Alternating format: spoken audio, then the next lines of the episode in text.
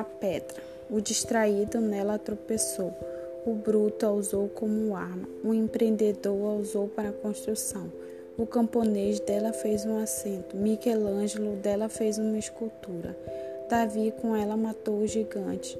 Jesus mandou removê-la para ressuscitar Lázaro. Observe que a diferença não está na pedra, mas na atitude das pessoas. Não existe pedra no seu caminho que você não possa aproveitá-la para o seu próprio crescimento. Que Deus lhe dê sabedoria para saber o que fazer com cada pedra que você encontrar.